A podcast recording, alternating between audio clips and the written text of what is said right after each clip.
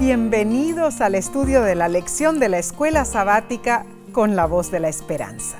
Si te has unido por la televisión, YouTube, Facebook o por audio, te agradecemos por acompañarnos.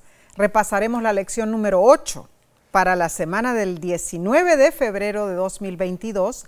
Su título es Jesús, el mediador del nuevo pacto. Pidamos, ¿qué te parece, Nessie? Como siempre lo solemos hacer, eh, pidamos a Dios que sea nuestra guía al estudiar su santa palabra. Amén.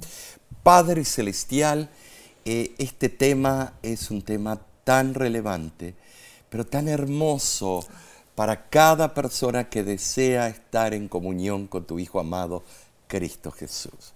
Danos la sabiduría y que todo lo que hagamos sea para honra y gloria tuya en el nombre de Cristo Jesús. Amén. Amén. Entonces, Nesí, damos comienzo con el texto de esta semana en Hebreos capítulo 8, versículo 6. Pero ahora tanto mejor ministerio es el suyo, cuanto es mediador de un mejor pacto, establecido sobre mejores promesas el autor presenta en este versículo a Cristo como mediador de un mejor pacto. Mm, así es. La base de este más excelente ministerio de Cristo se demuestra por el hecho de que es el mediador de algo mejor. Mm, cierto. Eh, esto fue establecido sobre mejores promesas. Mm, en el griego se usa la palabra mesites Sí. para identificar a uno que intercedía entre dos partes ¿Para qué? Bueno, para eliminar un desacuerdo o para llegar a una meta común. Esta palabra aparece seis veces en el Nuevo Testamento. En cuatro de las ocasiones se refiere a Cristo. Él es el mediador entre Dios y el hombre. Primera de Timoteo 2.5. ya. Y puede hacer de puente entre ambos. Amén. Como Dios que es, comprende a Dios y puede hablar por él. Como hombre que es, comprende al hombre y puede interceder con simpatía a favor de él ante el Padre Celestial. Ahora, la experiencia espiritual característica del nuevo pacto era posible en los días del Antiguo Testamento. Claro que sí. Eh, hay teólogos que dicen que no, Mm. pero sabemos claramente que sí. Y, y se hubiera cristalizado si el pueblo hubiese cumplido con las condiciones. Ahí está. Pero los judíos, sí, en conjunto lo rechazaron. Mm, Aunque la enseñanza de Cristo y los apóstoles hicieron doblemente clara que la buena nueva o el evangelio era algo que los judíos podrían haber aceptado antes. Les resultó difícil renunciar al antiguo sistema de formas y ceremonias. El libro de Hebreos tenía el propósito de ayudarles a hacer esa transición. El apóstol Pablo recurre a la profecía para apoyar su tesis del supremo sacerdocio de Cristo y de la introducción de un nuevo pacto. Jeremías había predicho un nuevo pacto y ahora había llegado a ser realidad. Entonces, el estudio de esta semana se basa en ese nuevo pacto. ¿Cuál es el propósito de un nuevo pacto? ¿Por qué hacemos pactos? ¿Nos ayuda a saber que Dios ha hecho un pacto con nosotros? ¿Acaso no podemos simplemente confiar en un Dios digno de confianza? En un diccionario vemos la definición de la palabra pacto. Una cláusula. Una cláusula en un contrato que requiere que una de las partes haga o se abstenga de hacer ciertas cosas. Un arreglo, un arreglo legalmente vinculante entre las partes. Un acuerdo, un vínculo, un contrato, una convención, un acuerdo formal, solemne, en el que todas las partes se comprometen con las demás.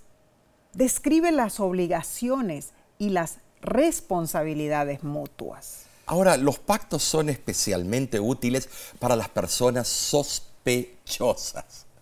Esta palabra es dura, proporciona un tipo de garantía en lugar de simplemente confiar en que otros harán lo correcto y honorable. El problema es que si dudamos o sospechamos de Dios, y por eso queremos el pacto, ¿qué dice eso sobre nosotros y nuestra relación con Dios? Quizás sea mejor usar el significado de pacto como promesa para que no nos desvíe el concepto de obligaciones contractuales. Entonces, ¿qué tipo de pacto o promesa se describe en Hebreos 8? Ah, bueno, Omar, eso será parte de nuestro estudio esta semana. Al vivir una vida perfecta y luego al morir en nuestro lugar, Jesús se hizo mediador de un pacto nuevo y mejor entre nosotros y Dios. Mediante su muerte, Jesús canceló la pena de muerte que exigían nuestras transgresiones e hizo posible el nuevo pacto.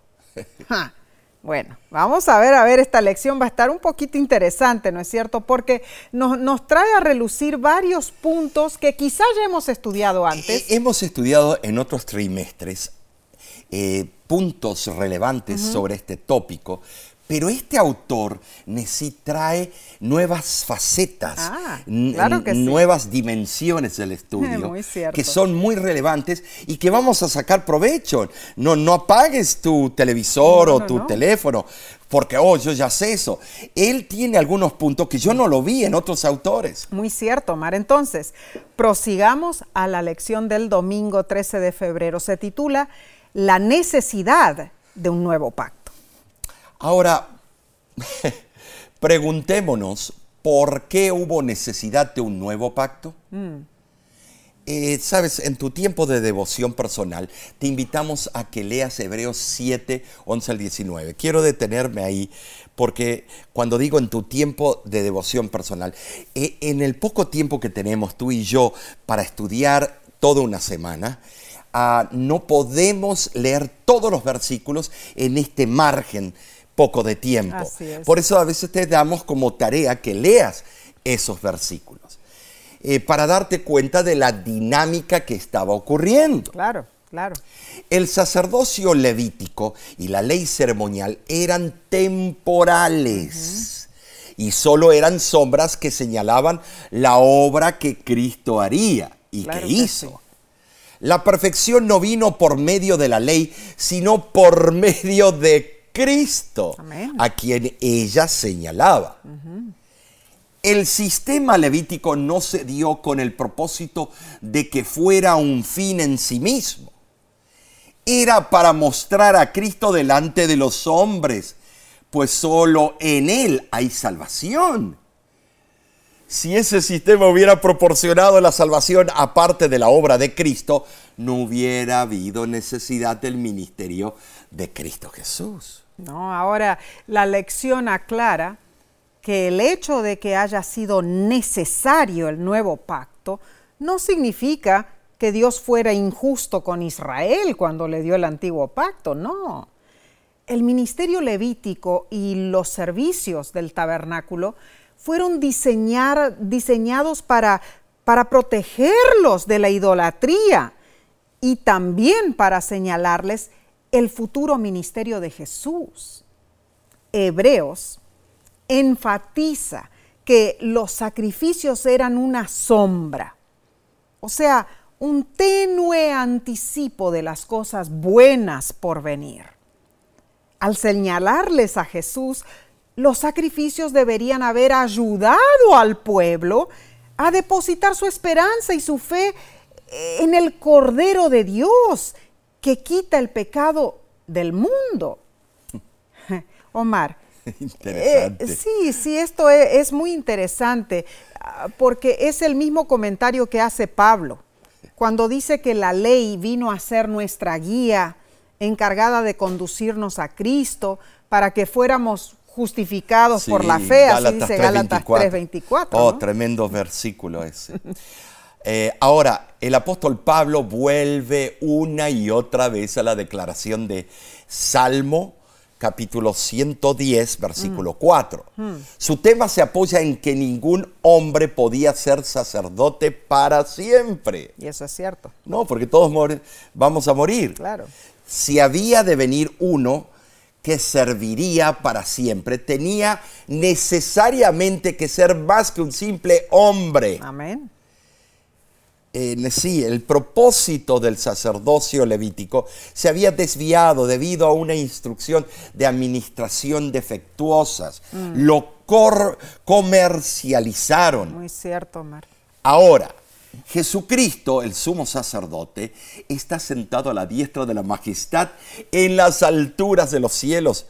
Por eso los seres humanos pueden acercarse confiadamente al trono de la gracia, pueden allegarse a Dios con plena confianza en esas promesas. Y el comentario bíblico de John Gill añade lo siguiente sobre Hebreos capítulo 7.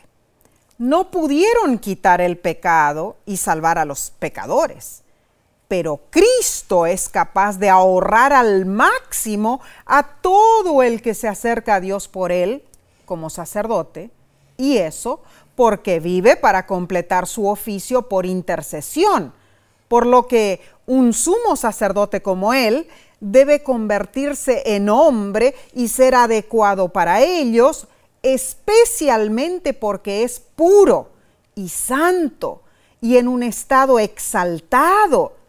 Esta es otra diferencia entre él y los sacerdotes bajo la ley. Eran hombres que tenían enfermedades y eran culpables de los pecados y también habían necesitado ofrecer por sus propios pecados. Pero Cristo, el Hijo de Dios, que fue consagrado un sacerdote para siempre por la palabra del juramento, no tenía pecado. El pecado propio. No, de ninguna manera, Omar. Impresionante, en verdad. Es, es tremendo eso. Y la lección nos pregunta, ¿por qué la ley no puede salvarnos? Ay, a fin de cuentas, si guardáramos todos los mandamientos y los guardáramos bien, incluso a la perfección, ¿por qué no podría eso salvarnos? Porque los diez mandamientos, por más perfectos que sean, no pueden causar la salvación. Ah. Eh, Romanos capítulo 3 y Romanos capítulo 7 así lo dicen. Cierto.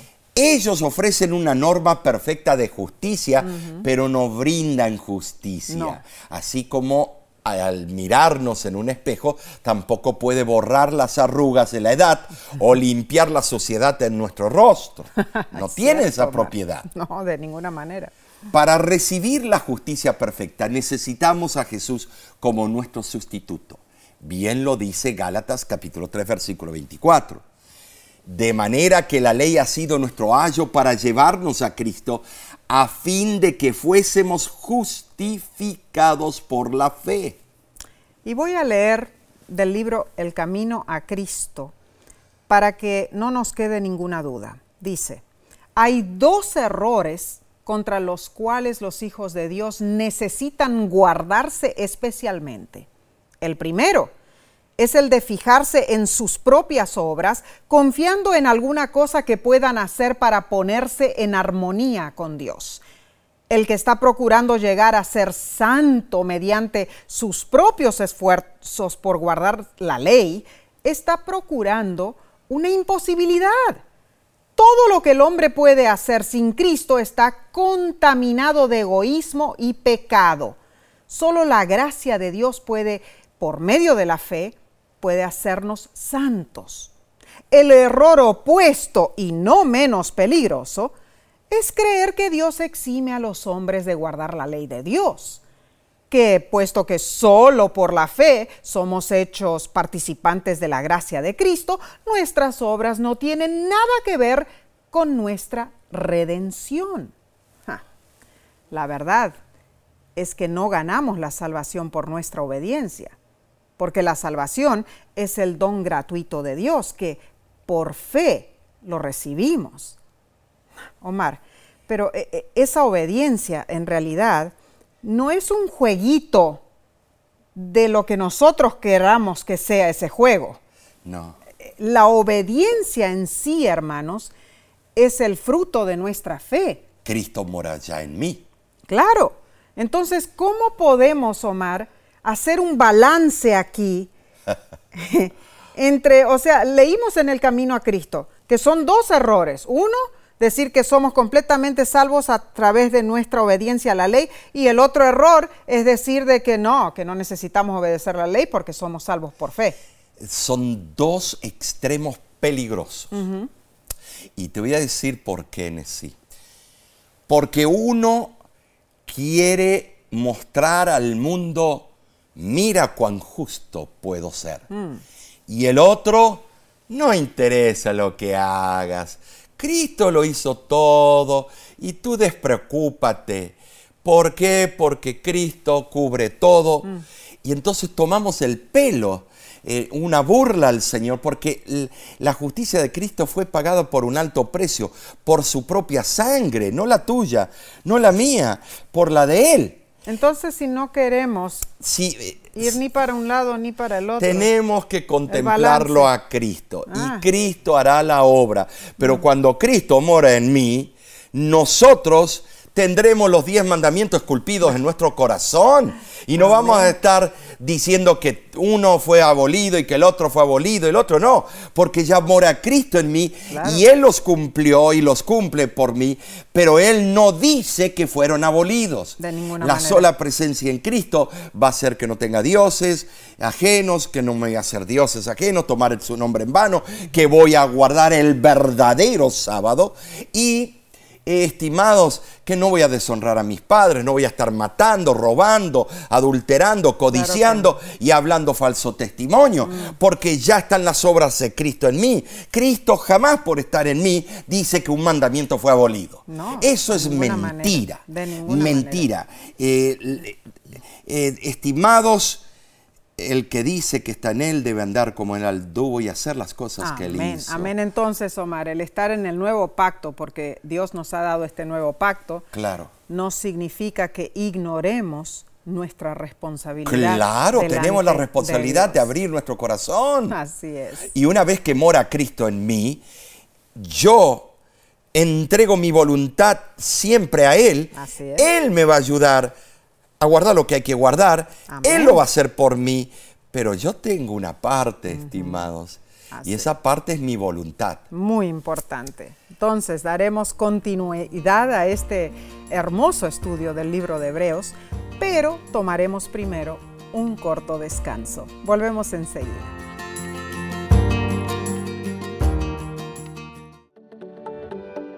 En nuestra aplicación puedes encontrar más contenido como este que te ayudará en tu vida espiritual. Lo puedes descargar visitando nuestra página web lavoz.org.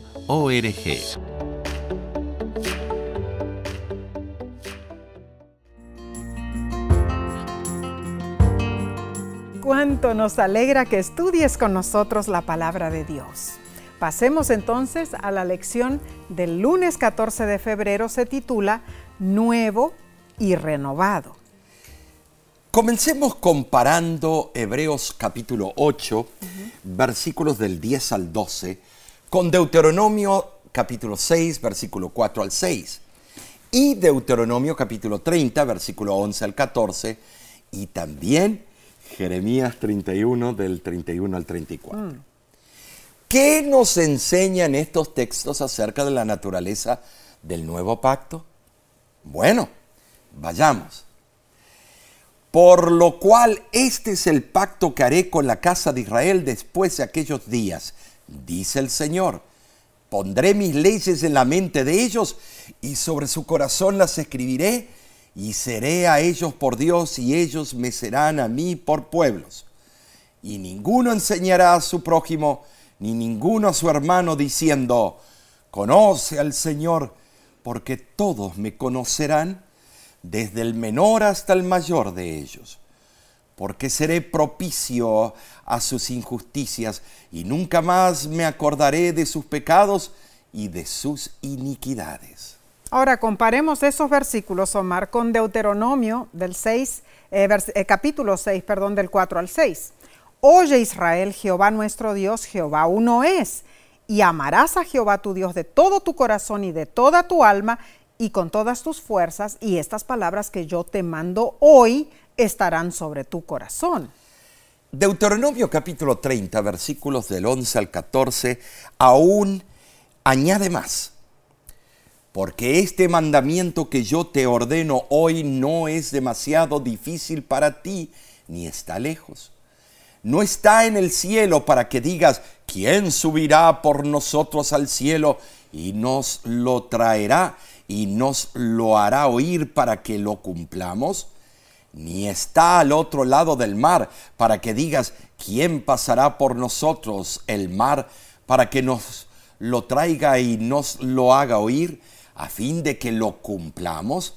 Porque muy cerca de ti está la palabra, en tu boca y en tu corazón, para que la cumplas. Mm, bueno, estos son varios versículos, Omar, que estamos leyendo. Y por último, veamos Jeremías 31 del 31 al 34. Y dice, He aquí que vienen días, dice Jehová, en los cuales haré nuevo pacto con la casa de Israel y con la casa de Judá.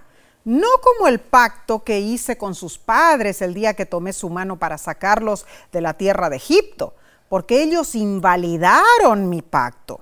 Pero este es el pacto que haré con la casa de Israel después de aquellos días, dice Jehová.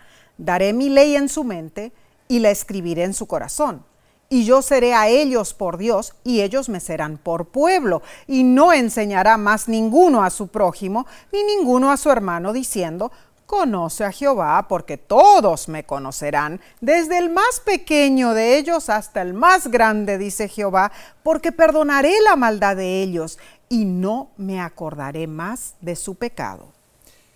Sabes, vemos que el nuevo pacto es una renovación del antiguo. ¿Cierto? Por cierto, el autor de la lección trae a relucir el hecho de que la palabra hebrea para nuevo es hadash. Podría abrazar esa palabra los sentidos de nuevo y renovado. El problema con el antiguo pacto era que el pueblo lo transgredió. El pacto no era defectuoso, sino el pueblo. Y eso se debe a que la gente simplemente no estaba dispuesta a mantener su parte del pacto con Dios. Por lo tanto, Dios prometió hacer algo nuevo, una cosa nueva. Por la infidelidad del pueblo, las promesas que Dios hizo bajo el pacto mosaico nunca se cumplieron. Ahora, en virtud de la garantía dada por el Hijo, Dios cumpliría los propósitos de su pacto. Amén. Dios no cambió su ley o rebajó sus normas, sino envió a su Hijo como garantía de las promesas del pacto. Así fue, Omar. Por eso este pacto no tiene maldiciones, ah. tiene solo bendiciones. Gloria a Dios. Porque Jesús las cumplió a la perfección. Y esto es muy importante, Omar, porque cuando vemos el primer pacto, ¿no es cierto? Sí, había bastantes ah, frases que se dicen, bueno, tienes que hacer esto, esto, el otro, si no lo haces te va a pasar esto, esto, esto, lo otro, todas las maldiciones, ¿no es cierto? En este nuevo pacto vemos más bien las bendiciones que Dios da a su pueblo cuando le seguimos, cuando hacemos su voluntad, ¿no es cierto? Cuando sabemos que Cristo Jesús guardó todo, cumplió la promesa que Dios había hecho a través de él, entonces, Omar, ¿por qué tenemos tanta duda y decimos, ah, bueno, es que el nuevo pacto es completamente diferente del antiguo? No lo es. No, son, es la misma esencia. Es la misma esencia lo que dices en realidad, porque no es que Dios se está repitiendo, o sea, no. Eh, es la misma esencia, pero es como una nueva oportunidad. ¿No lo ves así tú? Sí, así es. Eso es. E, el pueblo de la antigüedad eh, falló, ¿no es cierto? Porque no cumplió con el pacto que Dios le había dado al principio.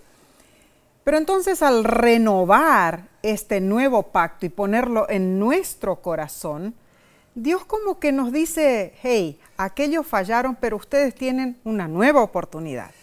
Y si ahora hacen mi voluntad, les bendeciré. Les daré cosas preciosas sobremanera que ni ojo vio ni oído oyó. ¿No es cierto? Muy bien, ya, muy bien dicho. bueno, entonces, en 2 de Timoteo 2.13 podemos comprobar la fidelidad de Dios con su pueblo y dice lo siguiente, si fuéramos infieles, Él permanece fiel. Él no puede negarse a sí mismo. Omar. Tremendo. Tremendo. O sea que, aunque nosotros fallemos, Dios no falla. Claro. aunque los hombres y las mujeres podamos caer y entristecer a Dios y frustrar a nuestros prójimos, que muchas veces lo hacemos, podemos estar seguros de que Dios siempre es fiel. Así es. Su presencia permanente nunca abandona a los que depositan su confianza en Él. Debido a su misma naturaleza, Dios no puede, dejar, no puede dejar de cumplir sus promesas. Así que bendecida nuestra seguridad, esa que tenemos en la fidelidad de Dios, hermanos. Bien, continuemos entonces estudiando, vayamos a la parte del martes 15 de febrero titulada El nuevo pacto tiene un mejor mediador. Claro que sí. Debemos comenzar leyendo los primeros versículos de Hebreos capítulo 8, versículos del 1 al 6. Okay. Y dice así, ahora bien, el punto principal de lo que venimos diciendo es que tenemos tal sumo sacerdote, el cual se sentó a la diestra del trono de la majestad en los cielos, ministro del santuario y de aquel verdadero tabernáculo que levantó el Señor y no el hombre.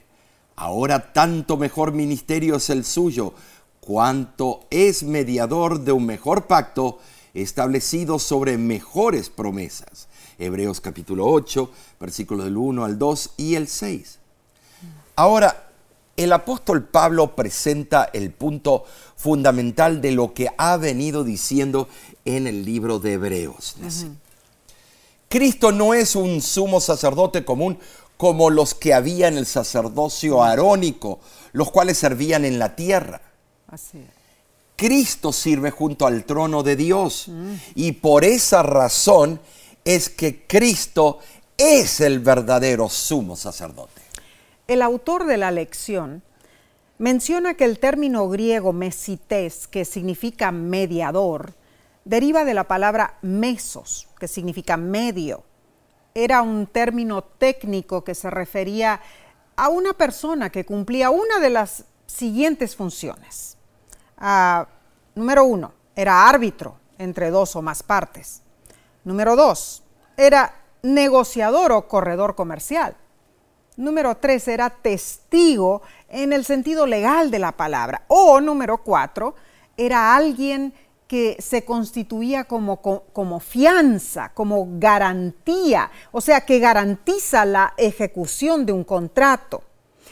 Y sigue explicando la lección que el término mediador en español es una traducción demasiado limitada para la palabra mesités, porque, bueno, se enfoca solo en los primeros dos o tres usos del término griego. El libro de Hebreos enfatiza la cuarta función. Jesús no se concibe como mediador en el sentido de que resuelve una disputa entre Dios y la humanidad, o como un simple pacificador que reconcilia las partes desvinculadas, o, o como un testigo un testigo que certifica la existencia de un contrato. No, no, no. En Hebreos, Jesús es el garante, el fiador del nuevo pacto. Omar, Jesús es el que garantiza que se cumplan las promesas del pacto. Esto eso es algo importante. Ah, tremendo. Eh, eh, es importante porque debemos entenderlo en el proceso de nuestra salvación. Claro que sí. Ahora, la idea de un santuario celestial no era nueva para los judíos, no, de ninguna manera. No, no. Como lo demuestran los siguientes extractos de su literatura del siglo I antes de Cristo. Por ejemplo, el ángel me abrió los portales del cielo y vi el santo templo y al Altísimo sobre su trono de gloria. Testamento de Leví 5.1. Tú me ordenaste levantar un templo en tu monte santo, un altar en la ciudad donde tiene establecida tu morada, imagen de la tienda santa que preparaste desde el principio. Sabiduría 9.8. En estos escritos, si vemos claramente la descripción eh, de la tradición judía sobre el santuario celestial.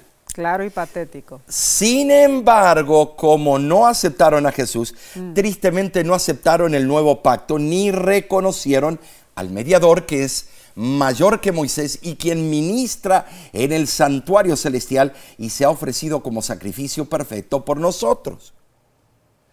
Entonces, en verdad somos grandemente bendecidos al reconocer que Cristo Jesús es el garante que asumió todas las obligaciones legales del pacto que se había quebrantado. Él garantiza el pacto porque ha demostrado que las promesas de Dios son legítimas, verdaderas. Resucitando a Jesús y sentándolo a, su diestra, el Padre Celestial ha mostrado que Él nos resucitará y también nos traerá a Él. Ah, ¡Qué maravilloso, Omar! Eh, eh, entonces, la promesa de Dios es como, es como algo sumamente más grande de lo que nosotros decimos. Bueno, Jesús nos salvó, murió por nosotros en la cruz, resucitó. Eh, todo es parte de un plan magistral de algo mucho más encumbrado de lo que nuestra mente pueda entender en realidad. Claro. claro, Omar. Cuanto más leemos sobre cómo es Dios realmente, hermanos, más agradecidos le estamos por su incomparable amor, por su perfecto plan de salvación. Es. La lección afirma que Cristo ha satisfecho las demandas de obediencia del pacto. Y nos pregunta lo siguiente, ¿cuál es el papel de la obediencia en nuestra vida y por qué sigue siendo tan importante? Bueno, Mar, ¿por qué sigue tan, siendo tan importante la obediencia de nuestra parte? Bueno, ya lo explicamos, ¿no es claro, Pero el espíritu de profecía lo explica muy bien. Así es, Omar. Eh, lo, lo escribe de esta manera en el libro Testimonios para la Iglesia. Dice, contemplad la vida y el carácter de Cristo. Estudiad su obra intercesora. Allí hay sabiduría, amor, justicia y misericordia infinitas Allí hay profundidad y altura, largura y anchura para nuestra consideración. Deseamos inducir a la gente a comprender qué es Cristo para ellos y cuáles son las responsabilidades que se espera que acepten en Él. Como sus representantes y testigos, necesitamos llegar personalmente a un pleno entendimiento de las verdades salvadoras adquiridas a través de un conocimiento experimental. Omar. Tremendo. Esto no es simplemente teoría. Estamos viendo hermosas verdades. Es, una vida práctica, ¿no es cierto? Sí. Así eh, Entonces, tenemos que tener en nuestra mente claro el hecho de nuestra responsabilidad delante de Dios. Exactamente. No es simplemente decir, gracias Señor, tú me has salvado, yo ahora estoy tranquila, me voy a ir al cielo. hay responsabilidades clarísimas en la palabra de Dios. Y como lo leímos en el espíritu de profecía, nuestra vida debe ser una testificación experimental, algo que lo hagamos en práctica y no solamente en teoría. Bueno, estamos viendo las hermosas verdades celestiales y seguiremos estudiando, pero no sin antes tomar un breve receso y enseguida volvemos.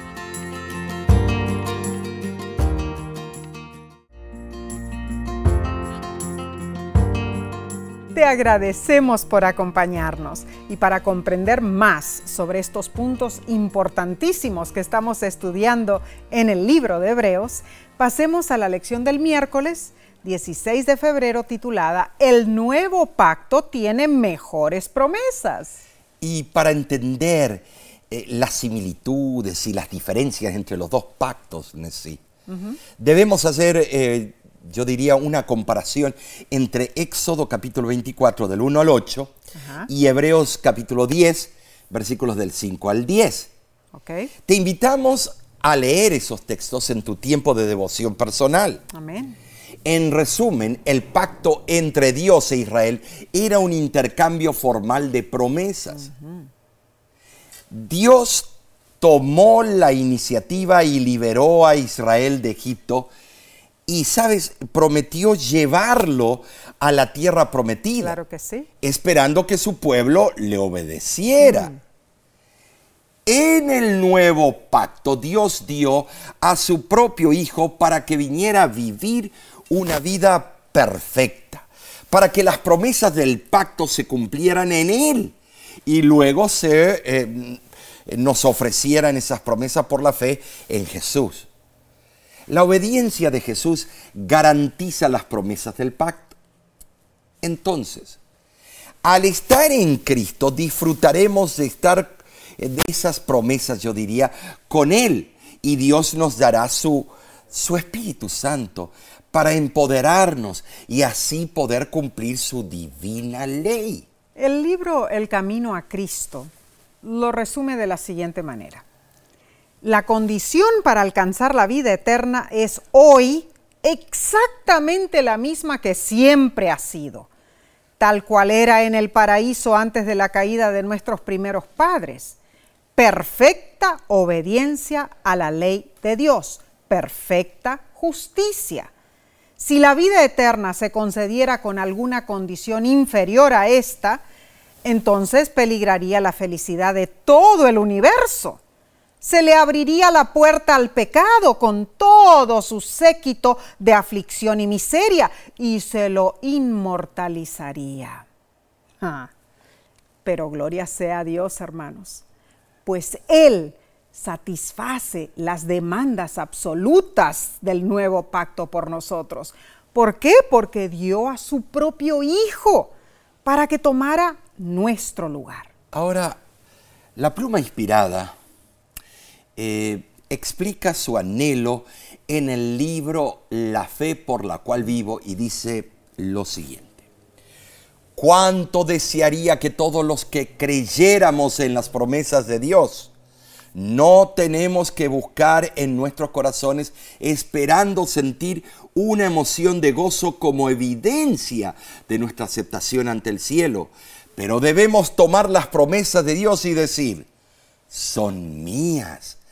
Por fe extiendo mi mano dentro del velo y me aferro a Cristo, quien es mi fortaleza. Agradezco a Dios porque tengo un Salvador.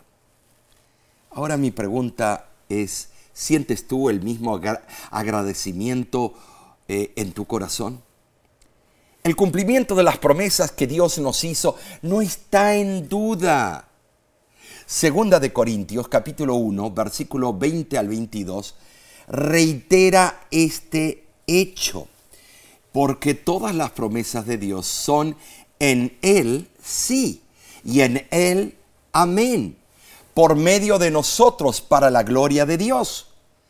Y el que nos confirma con vosotros en Cristo, y el que nos ungió es Dios, el cual también nos ha sellado y nos ha dado las arras del Espíritu en nuestros corazones. Como cristianos, tenemos el privilegio de experimentar la completa convicción de haber sido aceptados por Dios como sus hijos adoptivos cuando entregamos nuestro corazón a Jesús.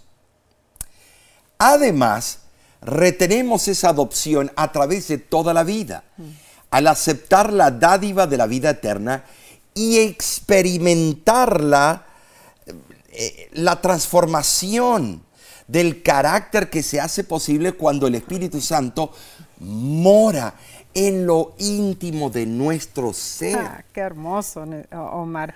Eh, lo maravilloso es que esta transformación del Espíritu Santo se manifiesta hasta en los más simples actos, Cuenta la historia que hace unas décadas atrás en el estado de Kansas, en Estados Unidos, había un lechero, un lechero que tenía la costumbre de aguar la leche para entregarle a sus clientes. Creo que eso sigue todavía. Pero un día dice que el lechero se convirtió y entregó su corazón a Jesús. Y todos pudieron constatarlo ya que no cambió solo él, sino que también cambió la leche. Tenía un nuevo y más delicioso sabor. Resulta que una mujer que era muy fiel miembro de la iglesia se lo hizo notar un día y, le preguntó al lechero si acaso había adquirido mejores vacas o quizá mejores pastos. No, señora, le contestó él tengo las exactas mismas vacas y pastan en los exactos mismos campos.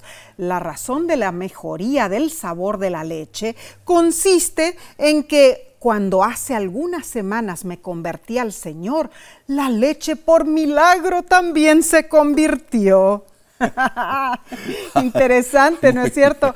Así se manifiestan los frutos de la verdadera conversión se cumple la promesa en nosotros.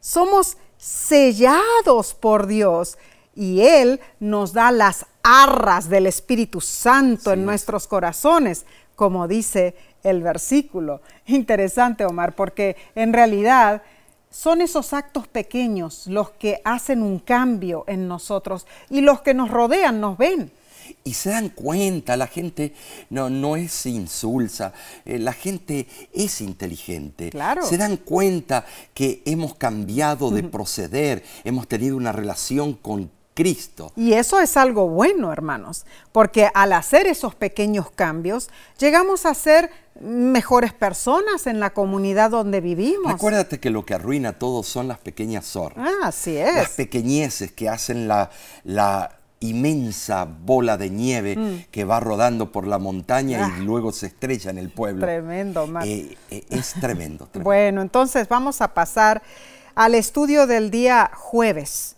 17 de febrero. Este estudio está interesante, Omar. Se titula El nuevo pacto resuelve el problema del corazón. Oh, tremendo. Parece ser que eh, el nuevo pacto tiene la función de un cardiólogo. Soluciona algo. Soluciona algo.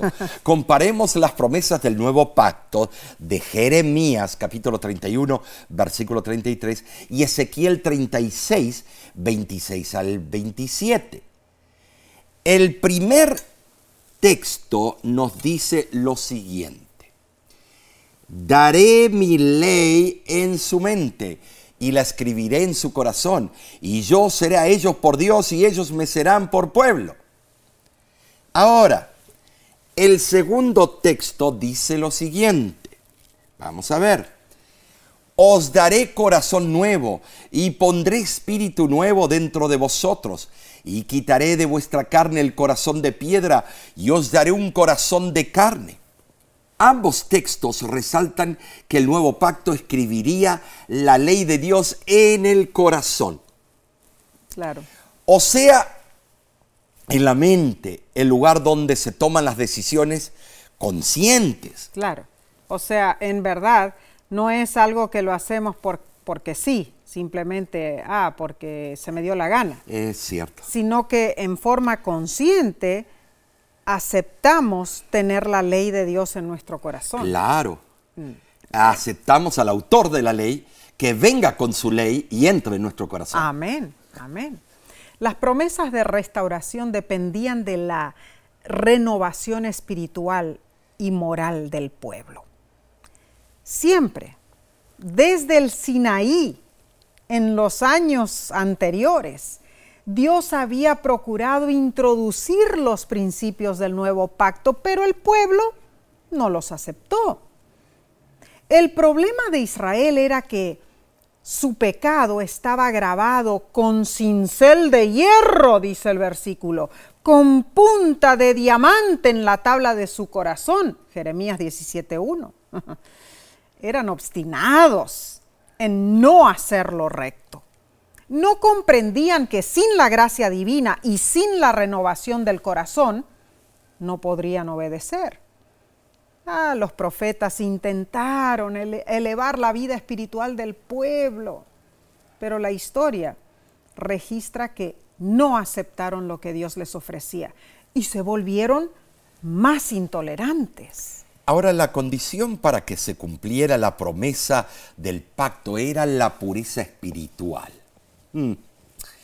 Si se hubiera efectuado el reavivamiento necesario, Israel habría vivido siempre en Canaán. Desde allí habría salido a todo el mundo la influencia de la verdadera religión. El pacto significaba más que independencia y prosperidad de la nación incluía el plan de convertir a Israel en el núcleo espiritual de un programa misionero pero mundial. El rechazo del pacto resultó en la eliminación de ese privilegio espiritual. No implicaba necesariamente que los judíos nunca establecerían un Estado político independiente. No y tampoco puede entenderse que esas antiguas predicciones se cumplieron en el establecimiento del actual Estado de Israel. No, no, de ninguna manera. Cristo Jesús afirmó en Mateo 21, 43 que la promesa del pacto había sido dada a otra gente, a la iglesia cristiana.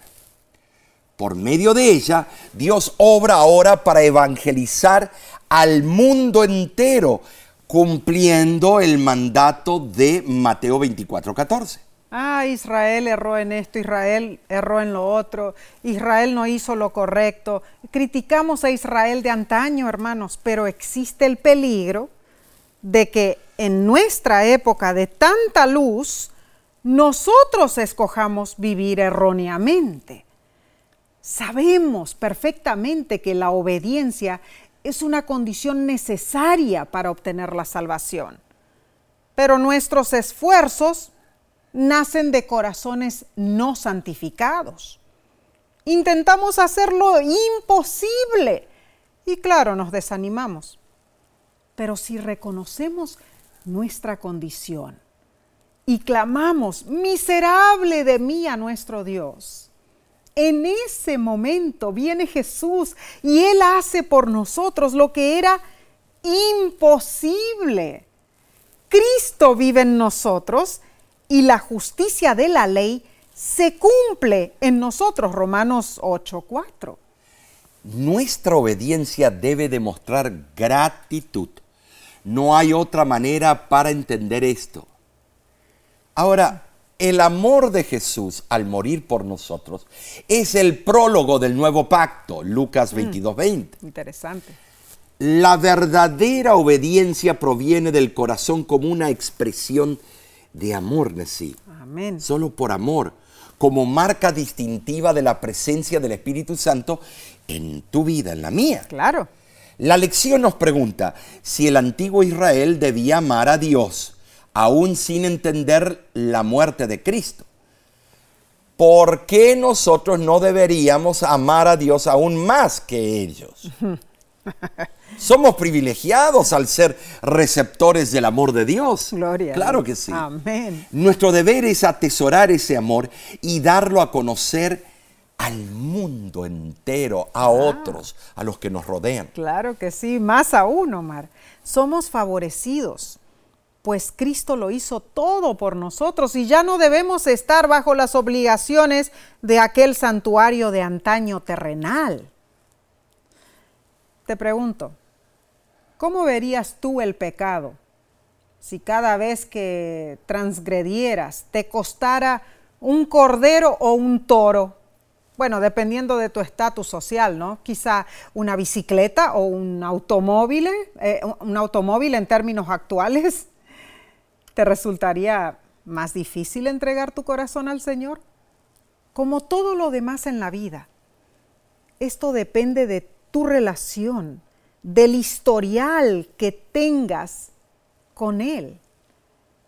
Hermano, echa un vistazo en tu Biblia y encontrarás ejemplo tras ejemplo de cómo Dios trata con personas como tú, como yo. Y más que eso, la Biblia registra las intenciones de Dios y cómo la historia demuestra que se hicieron realidad. La profecía cumplida es garantía de que Dios cumple y que podemos confiar en Él. Amén.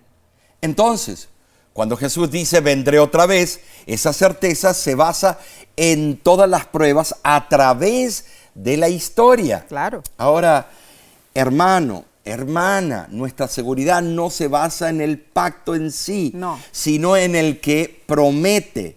Y fiel es el que prometió. Hebreos Gloria a 10:23. Gloria a Dios. Ahora te, te vamos a hacer unas preguntas.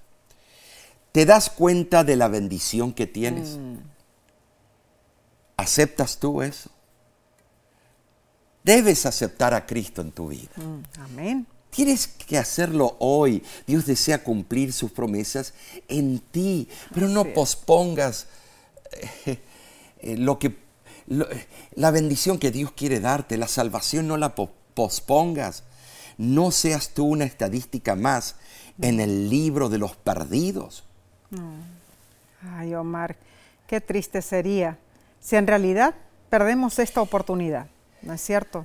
Eh, maravilloso, mis hermanos, ha sido el estudio de esta semana. Nos hemos gozado en el Señor. Hemos aprendido cosas muy serias en el libro de Hebreos, pero otras que nos traen tanta esperanza y tanta alegría en nuestro corazón de saber que tenemos un mediador de Tú y, este y yo pacto. lo vemos constantemente en las campañas evangelísticas, Claro que sí. en la consejería que damos. Vemos el autor del nuevo pacto y el del antiguo también, Claro. que es el mismo autor. Pero vemos cómo trabaja Cristo en las Ah, almas que es están desesperadas, que no encuentran un aliciente, que están tomando opciones drásticas y algunas opciones se van a curanderos, Ay, sí, Omar. se van a hechiceros, Nesí. ¿Te diste cuenta? Eh, se van a veces a, a consejeros que no tienen a Dios en su noticia. Eh, es, es el momento de que nosotros tenemos que aceptarlo a Cristo eh, como nuestro Salvador personal, pero aún más como alguien que quiere tener una relación todos los días de nuestra vida porque nos ama Claro, y tenemos que enamorarnos de aquel que nos ama. Es que Él desea ocupar un lugar especial en nuestro corazón, Omar. Nosotros somos los que tenemos que simplemente abrir, abrir la puerta de nuestro corazón y decirle, entra Jesús, aquí yo quiero que vivas, aquí yo quiero que me cambies, aquí yo quiero que me ayudes a que vencer. esculpas ese nuevo pacto Ah, en mi qué lindo. ser. Claro que que sí. yo viva, coma, todo lo que haga sea para honra y gloria tuya, Mm. oh Padre Celestial. En verdad, hermanos, cuando estudiamos todo esto nos gozamos en el Señor. Y a ti te agradecemos muchísimo por habernos acompañado. Ah, Sabes, quizá todavía no te has suscrito al canal de YouTube de La Voz de la Esperanza. Hazlo para que todas las semanas puedas ser enriquecido con, no solamente con este repaso de la lección de escuela sabática, sino que más tenemos. Tenemos los sermones que salen en vivo los viernes a las 7 Ajá. eh, de la noche, hora del Pacífico. Claro que y tú puedes hacer el cálculo. Y también nuestros círculos de oración. Y también eh, un segmento que se llama Ayúdame a entender. Ah, claro que Eh, sí. También tenemos eh, algunos, algunas cápsulas de salud muy interesantes que están hechas a la fo- forma de dibujito animado, ¿no es Ah, cierto? Sí, claro, tienen consejos prácticos para nuestra salud. Entonces, Omar, bueno, estamos aquí con el repaso de la lección de escuela sabática. La semana que viene continuaremos con los escritos del apóstol Pablo en su, en su epístola a los hebreos.